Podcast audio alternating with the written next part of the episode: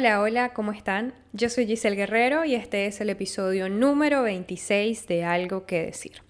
Y hoy les voy a hablar de relaciones amorosas, porque si algo ha cambiado en los últimos años ha sido la manera en la que nos relacionamos con otras personas, la manera en la que buscamos pareja. Porque vamos a ponernos en contexto, hace 20, 30 años atrás, las opciones que teníamos eran las que estaban en el lugar donde tú vivías, bueno, que tenían nuestros padres. Eh, para poder conocer una potencial pareja, dependías de tu entorno cercano, de los amigos de tus familiares, de tus compañeros de trabajo, de compañeros de universidad, o de los conocidos de esos compañeros. Hasta ahí llegaban tus posibilidades. No había manera de poder comparar dónde había, eh, no sé, una, una posible pareja mejor a lo que tenías cerca. Simplemente tus opciones estaban en lo que te prestaba, te, mostraba tu entorno, tanto físicamente como eh, capacidad adquisitiva, el, tipo de inteligencia, la cultura, era lo que tú tenías a la mano. Tú te terminabas casando con personas que tenían un origen igual al tuyo, con posibilidades similares, culturas similares, si no era exactamente la misma, con un entorno básicamente igual al tuyo. Desde hace unos 20 años para acá la cosa ha cambiado sustancialmente. Tenemos la tecnología y con la tecnología nos vino un exceso de información. Pudimos empezar a ver cómo se vivía en otros lugares, cómo se veían las personas de otros lugares. Ya no era solo la televisión la que nos estaba mostrando cómo se veía una, una persona que vivía del otro lado del mundo.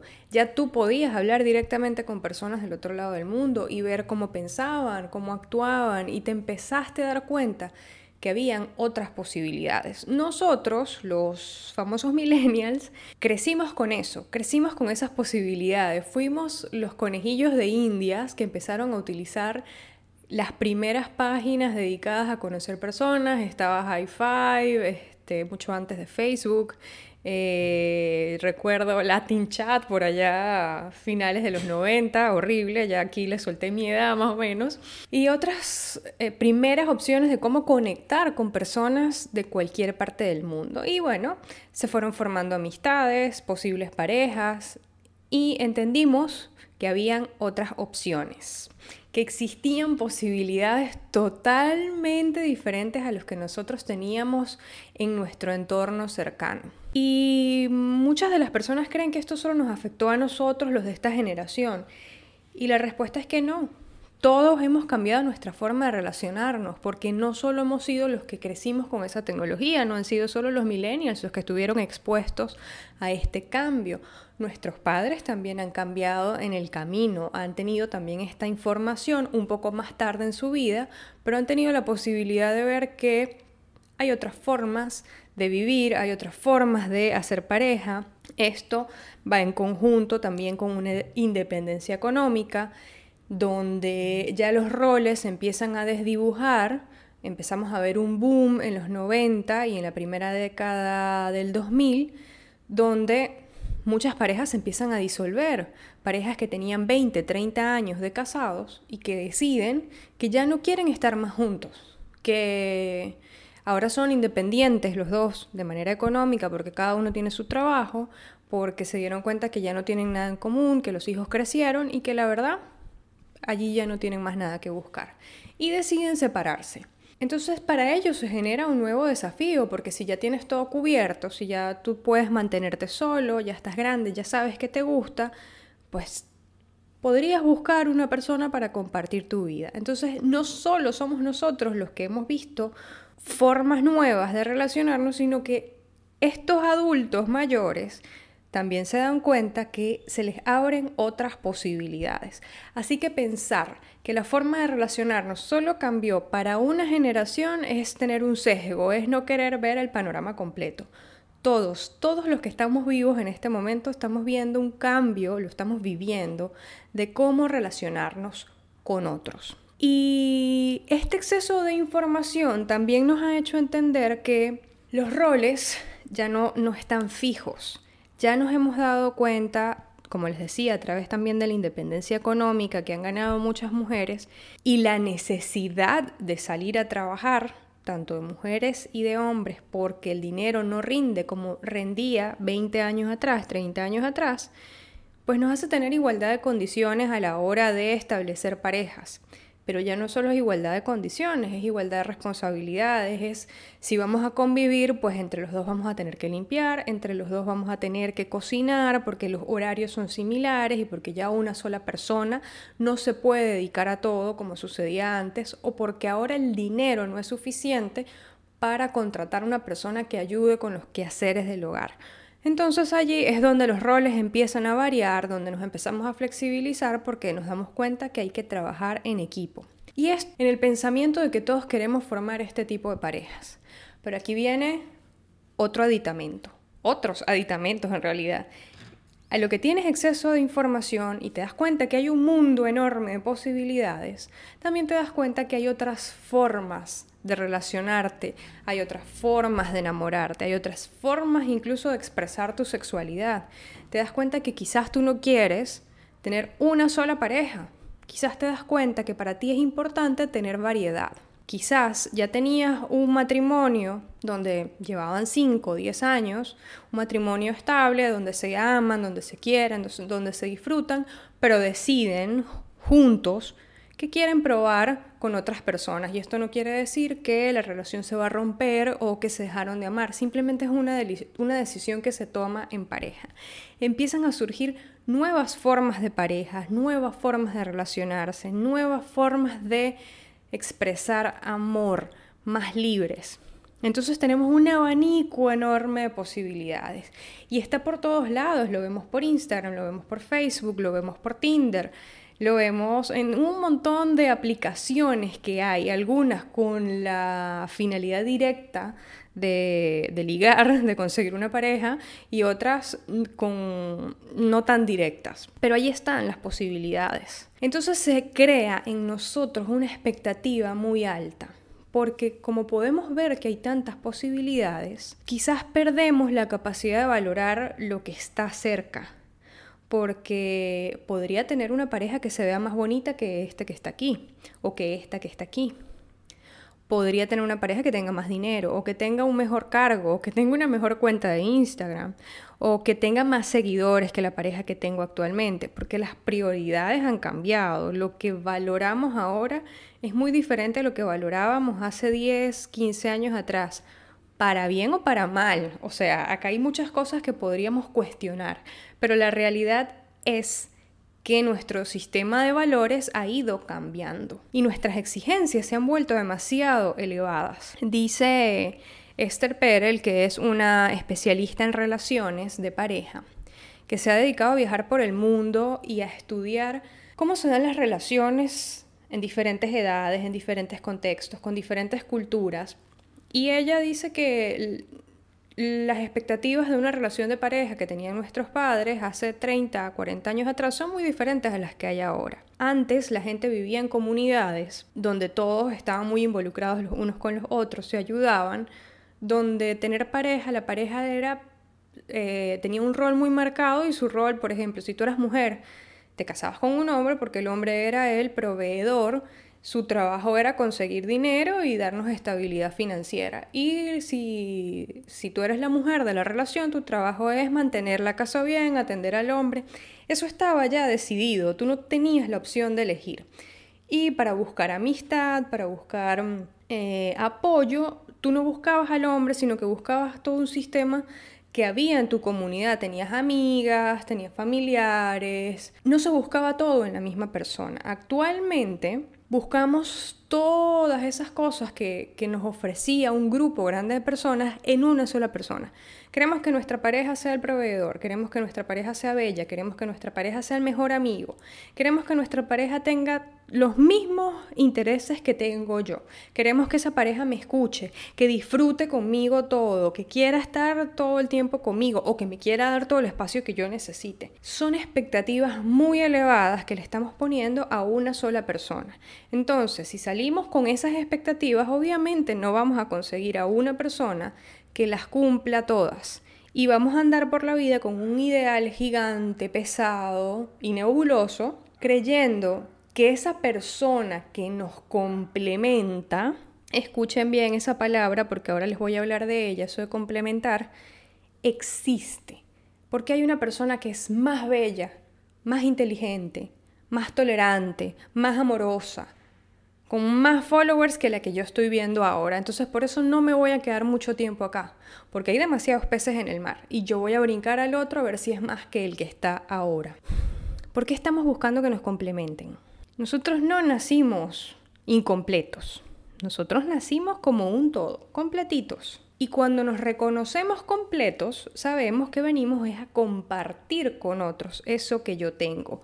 Pero si yo siempre estoy buscando a otro que me complemente a mí, porque soy el centro del universo y el otro me tiene que completar, me estoy viendo a mí, me estoy percibiendo como carente, como que me falta. Me falta belleza, me falta dinero, me faltan seguidores, me falta títulos, me falta, no sé, pon ahí lo que tú creas que te falta. Y si, y si tú estás convencido que te faltan todas esas cosas, no importa cuánto busques, Nunca vas a encontrar suficiente para llenar algo que está destinado a ser llenado por ti y no por otros. Pero si seguimos con esta mentalidad de siempre hay otro mejor, hay otro que me va a dar más, pues Tinder va a seguir funcionando maravillosamente porque es un catálogo donde tú vas pasando gente y puedes elegir el que más te guste de acuerdo a sus imágenes y luego llevarte la sorpresa si decides conocerlo. Nos estamos volviendo muy vacíos y cuando me refiero a vacíos, estoy hablando de, esa esencia que nosotros tenemos. Y no porque no esté, es porque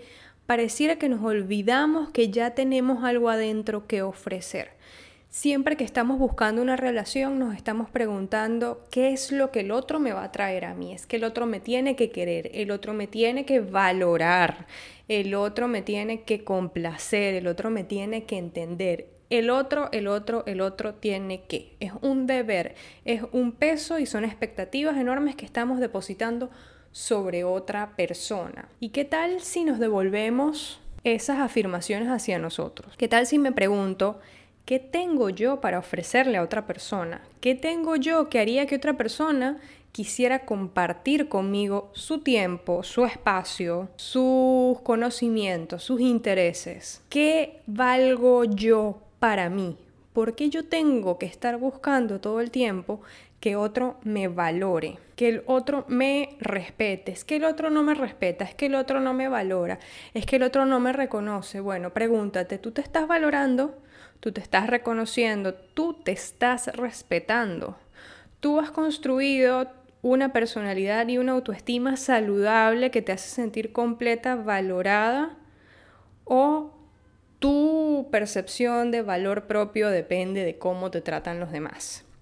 De ahí va a venir la clave del tipo de relaciones que tú consigas. Y en términos amorosos, eh, nos falta mucho por aprender de nuestra individualidad para aprender a construir relaciones saludables. Otra cosa que me llama la atención de nuestra forma de relacionarnos últimamente es con este surgimiento de posibilidades y de nuevas expresiones eh, amorosas y sexuales, las personas que tenían la posibilidad siempre de una pareja tradicional, que era un hombre y una mujer que se casan y forman una pareja estable por el resto de su vida, ese tipo de personas deciden que quieren explorar otras posibilidades, quieren explorar relaciones abiertas o no tienen ganas de tener una pareja estable, sino tener diversas parejas que no sean estables, que sean momentáneas, etcétera, con todas esas posibilidades. Y por otro lado, estoy viendo personas que no tenían la posibilidad de formar ese tipo de parejas, parejas estables, parejas eh, monógamas, que fueran reconocidas. Por ejemplo, hablemos de los homosexuales, que tanto han luchado porque se les reconozcan sus, sus derechos y poder casarse y poder tener eh, beneficios que precisamente da esta asociación que se llama matrimonio, y cómo han decidido en los últimos años optar por ese tipo de relaciones amorosas, donde se busca más una estabilidad prolongada porque para ellos antes esa no era una posibilidad. Ellos ya o sus predecesores exploraron el no poder establecerse, el tener que hacerlo todo escondidos, el no poder disfrutar de compartir abiertamente, tener una pareja estable porque iban a ser juzgados y ahora la nueva libertad para ellos significa poder expresar plenamente su amor por una persona con la que quieren compartir el resto de su vida. Entonces se trata de estas opciones que tenemos todos y también se trata de evaluar cuáles son las necesidades de cada uno. Otra cosa que habla Esther Perel es que cada pareja es un mundo y cada pareja tiene necesidades específicas. Si cada uno de nosotros como seres individuales tiene necesidades específicas, diferentes, no, no van a ser siempre eh, iguales a las de tu hermano o a los de tu amigo, imagínense cuando formamos una pareja. Quizás para ti formar una pareja signifique alguien que te dé apoyo económico y apoyo emocional. Y quizás para otra persona formar una pareja es alguien que de mucha aventura, que, que, te lleve a explorar mundos diferentes, donde para ti es importante la diversidad, poder compartir con otras parejas sexuales sin tener que disolver tu pareja original. Mientras que funcione para las para los integrantes de esa relación, mientras que todos estén de acuerdo, mientras que no se esté maltratando, dañando la salud física y emocional y mental del otro, está bien. El tema está o el problema está en la moralidad de la sociedad, en, lo fácil que es para los que están afuera de esa relación juzgar. Pero mientras que esa pareja esté de acuerdo en lo que está haciendo y los haga feliz y no daña a nadie, son libres de decidir qué tipo de relación quieren tener.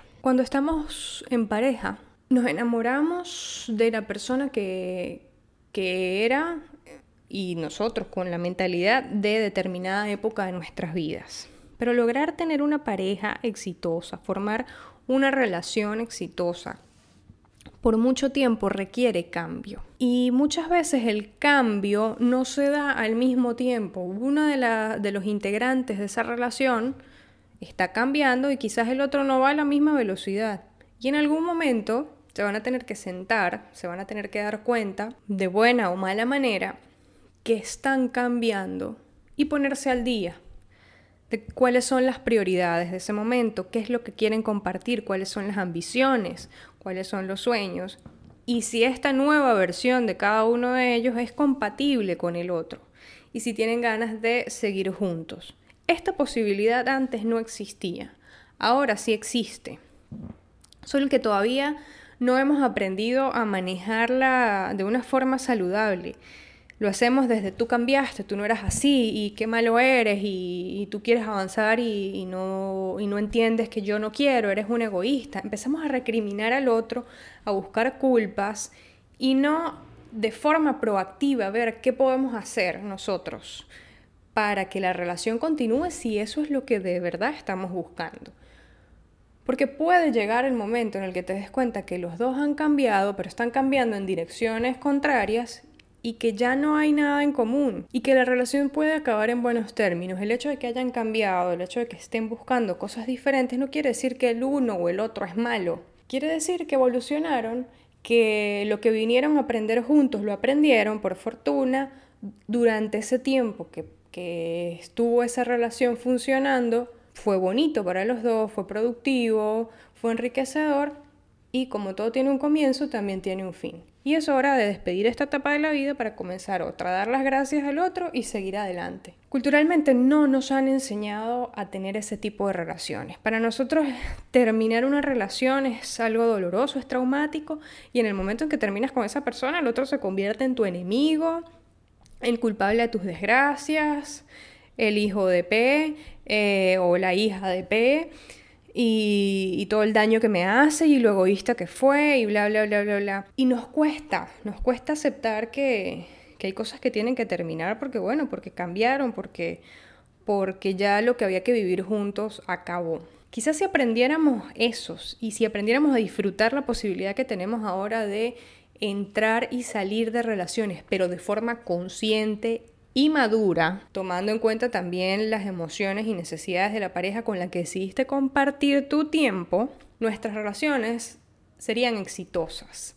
Y terminar una relación no sería sinónimo de fracaso, sino sería sinónimo de aprendizaje y de madurez. Llegar ahí nos, nos exige un trabajo interno de valoración, de yo no soy menos porque esta relación se acabó, o yo no valgo menos porque esta persona se enamoró de otra.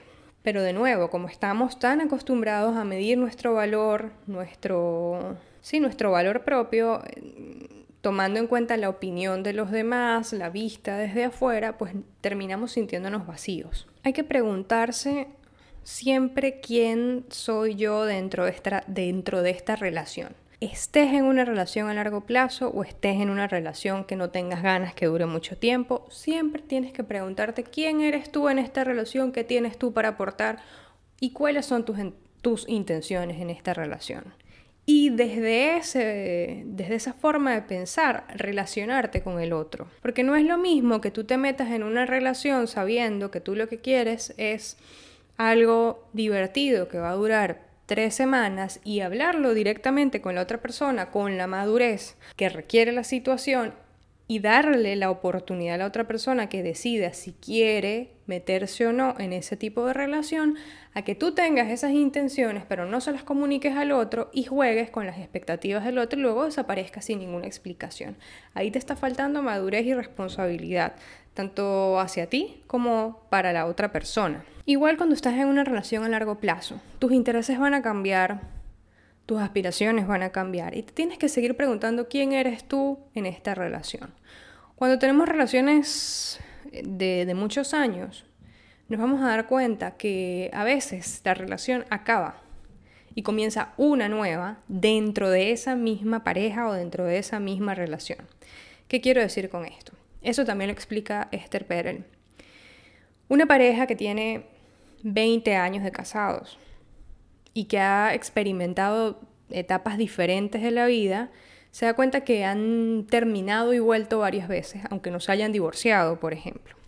Ella daba ejemplos como si mm, tienes muchos años con una pareja y, y junto a ella vives la pérdida de un ser querido, el papá o la mamá de alguno de ellos, la forma de relacionarse hasta ese punto muere, porque una parte de la identidad de uno de los miembros de esa relación está cambiando. Si tú te quedas sin papá o te quedas sin mamá, indiscutiblemente hay algo en ti que cambió. Hay una parte de ti, de tu identidad, que está cambiando. No vas a ser la misma persona después de, de, esa vivencia.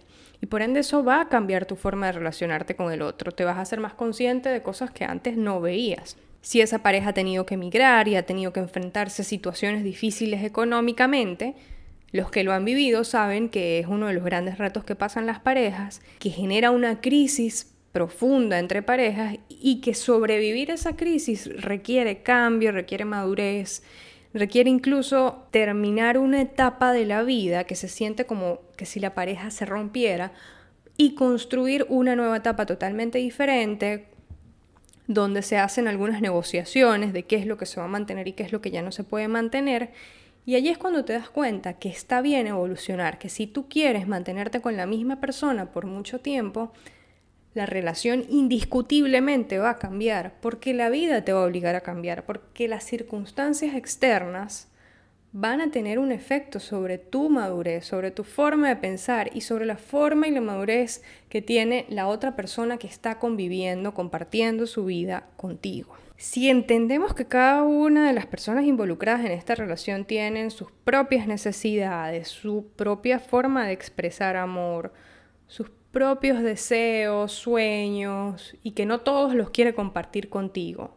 Si entendemos que las parejas son individuos que deciden compartir sus vidas, aprenderemos a, a darnos espacio, a darnos tiempo, a crecer en conjunto o a decidir que ya no es el ya no podemos estar juntos, pero desde desde la decisión consciente y no desde, ay, es que yo no tengo suerte en el amor y siempre me tocan los mismos tipos malos o las mismas tipas malas o, o lo que sea que, que tú creas que te sucede, sino serás una parte activa en la construcción de esa relación. Dejar que nuestra felicidad dependa del otro, dejar que nuestra vida, nuestra satisfacción dependa de lo que haga o deje de hacer el otro, es perder desde el comienzo la batalla. Nadie te puede hacer feliz. Ser feliz es tu decisión y solo tú sabes qué es lo que necesitas para sentirte bien contigo misma o contigo mismo.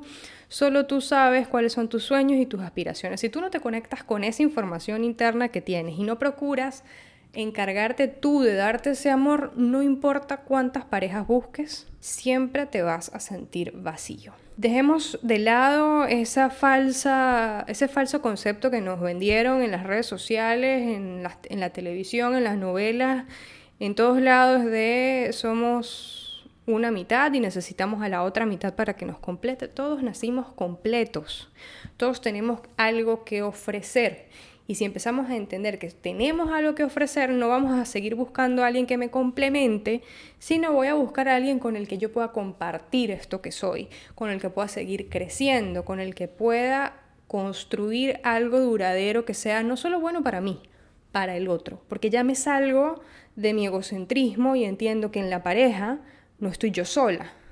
Hay otra u otras personas, pues de repente tus relaciones no van a ser de pareja, van a ser de trío y si a ustedes les funciona, perfecto. Pero te das cuenta que ya no eres tú el centro del universo, que esta ya es una entidad donde hay que tomar en cuenta las necesidades, los sueños y los deseos del otro y aprender a negociar. Así que bueno, aquí los dejo con este episodio de hoy, reflexionando un poco sobre qué significa tener relaciones amorosas actualmente con todas estas opciones. Espero que les sea útil en, la etapa en la que sea que se encuentran en esta búsqueda de relacionarse con otros. Para seguir escuchando los episodios de Algo que Decir, recuerden que me pueden encontrar en Spotify, en Google Podcast, en Apple Podcast, en Anchor.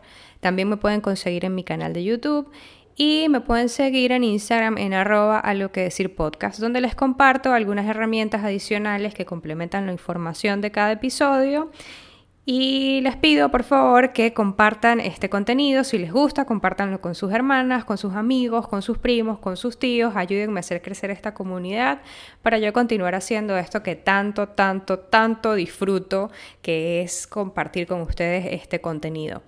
Muchas gracias por seguirme hasta acá y nos escuchamos el próximo jueves en Algo que decir. Chao, chao.